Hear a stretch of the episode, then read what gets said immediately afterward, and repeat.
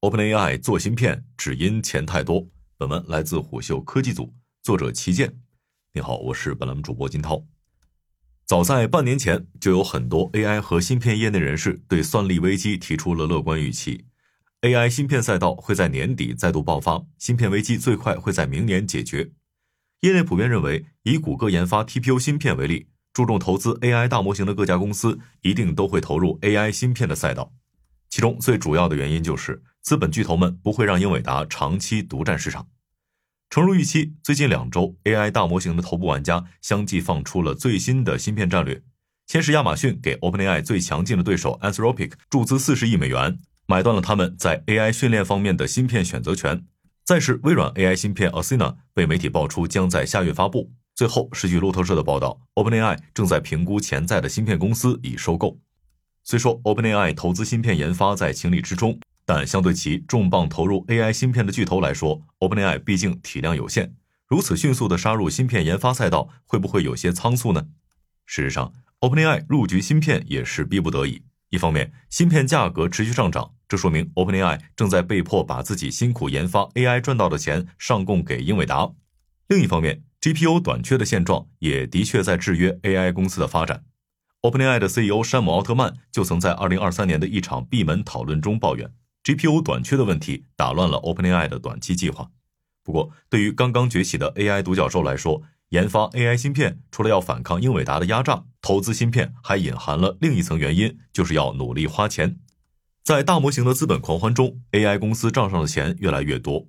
OpenAI 年初收获微软一百亿美元的注资。在亚马逊给 Anthropic 注资四十亿美元之前，谷歌就已经给这家公司投资了数亿美元。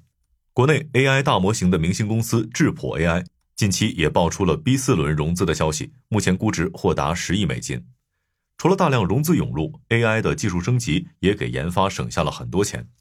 今年三月，OpenAI 公布的 API 接入价格就出现了大幅下降。据 OpenAI 公布的数据。ChatGPT 的推理运算成本在三个月内下降了至少百分之九十。虽然半年过后的今天，OpenAI 并没有公布推理和训练成本下降的最新情况，但可以预见的是，在不考虑算力芯片涨价的情况下，AI 训练和推理的单位算力成本大概率是在持续下降的。当然，在原有基础上，AI 公司肯定会扩大研发规模，但技术研发并不会无限扩张，所以。OpenAI 的很多研发预算短期内都会闲置在账户里。然而，资金快进慢出对于创业公司不是好事儿。这一方面导致投资者对公司资金管理能力的疑虑，另一方面，大量现金也有可能降低创业公司的投资回报率。拿到巨额融资本是好事儿，但对于短期盈利预期并不明朗的 AI 公司来说，钱多了反而使这些公司的掌舵人开始发愁：这么多钱怎么花？要全部投在模型训练上吗？这显然不合理。首先，所有技术的研发都是周期性的，不管一次融了多少钱，花钱都要按部就班的来。另外，现阶段 AI 大模型公司开销的大头主要是 AI 训练过程中产生的算力费用，但如果把钱全花在算力付费上，那这些钱就完全是研发开支。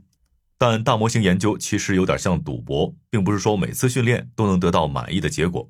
如果大模型研发效果好，那么巨大的算力开支还算说得过去。但如果反复训练没有达到预期的效果，那这些为算力支付的费用就只能是试错成本。然而，如果能在研发 AI 的同时把这些钱花在算力芯片上，那就完全不一样了。投资 AI 芯片最直接的好处就是账面上好看，收购芯片研发公司就可以把原本要烧在算力上的钱沉淀成资产。这不仅能增强自己的核心竞争力，还能给早期投资人和未来的投资人合理的花钱解释。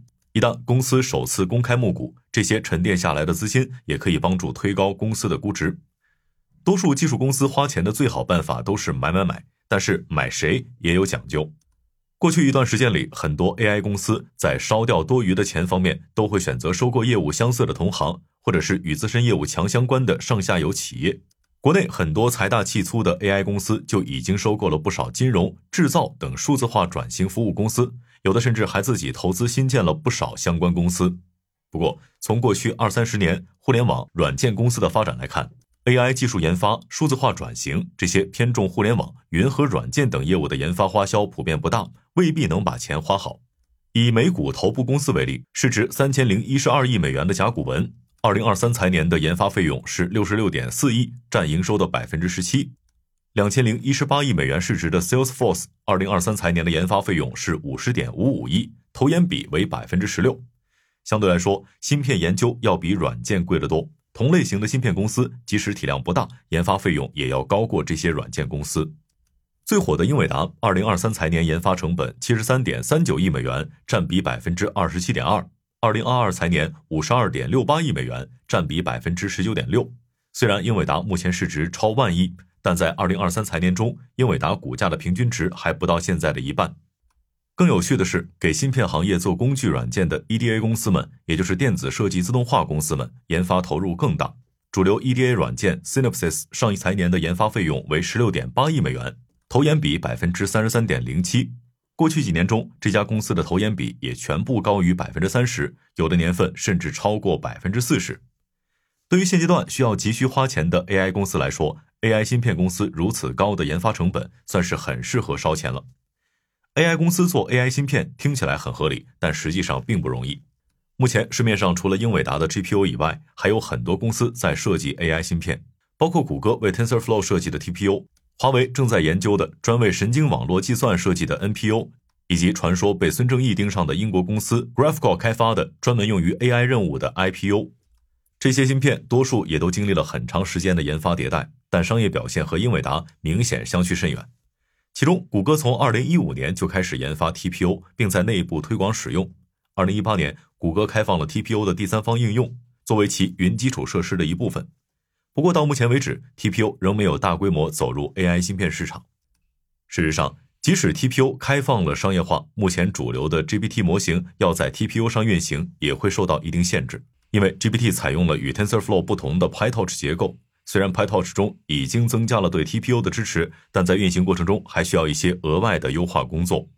这也是困扰一众 AI 芯片的问题。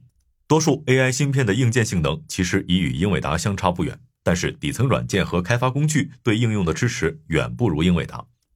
不久前，科大讯飞总裁刘庆峰曾公开称赞华为的 AI 芯片性能，称其已经可以对标英伟达的高端显卡了。对此，中科院自动化所主管刘浩告诉虎嗅，显卡的裸金属性能要赶上英伟达其实不难。刘浩认为，虽然华为芯片的性能没有问题，但在实际的 AI 大模型训练中，它的工具链不够完善，裸金属的性能并不能完全发挥出来。所以它还无法替代英伟达显卡。英伟达的壁垒并不是 GPU 硬件性能，而是基于 CUDA 的开发环境。虽然华为在这方面也在开发类似的 CNN，但相对于已经推出超过十五年的 CUDA 来说，差距还比较明显。不过，这对于 OpenAI、Anthropic 这样的公司来说，正是可以发挥优势的部分。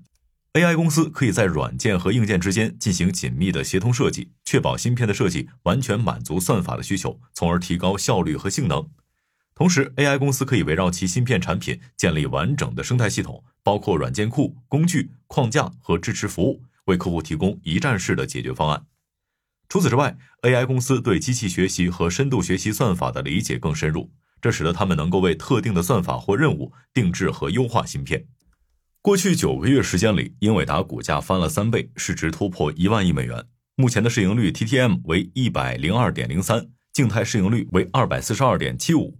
有消息称，二零二三年第二季度，英伟达最先进的 H 一百显卡出货量达八百多吨，且持续供不应求。多位国内 GPU 服务器渠道商向虎嗅透露，百万多一台的 GPU 服务器交货周期不同，价格上浮空间也会超过百分之五十。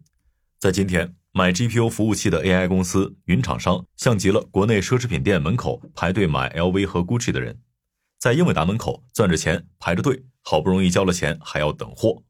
不过，在这样赚钱的赛道里，资本对 AI 芯片的情绪其实比较复杂。毕竟，AI 芯片的赚钱周期太长了，大家都想像英伟达一样赚钱，但没几个人愿意经历芯片研发的漫长等待期。由此，资本市场对 AI 芯片公司的态度也出现了分歧。在 OpenAI 要做芯片的传闻之前，国内 AI 芯片行业就有两则新闻值得关注。首先是寒武纪近期发布公告称，国投基金减持完毕，基本清仓。而这已经不是寒武纪创始股东们首次出现清仓式减持。第二则新闻是背靠腾讯的穗源科技宣布完成 D 轮融资二十亿元。作为 AI 芯片第一股，寒武纪遇到的最大问题就是持续亏损，长期烧钱却落地缓慢。在 AI 芯片上直接烧钱的做法似乎不太适合中国公司。中国的 AI 公司和 AI 芯片公司可能更适合 Anthropic 和亚马逊的合作模式，在 AI 芯片研发方面多方协作，发挥自身特长。AI 公司把 AI 推理训练的应用需求用好，芯片公司把芯片设计技术用好，再配合大厂的技术资金优势，从而加快产品的研发迭代速度，从而在市场中占领一席之地。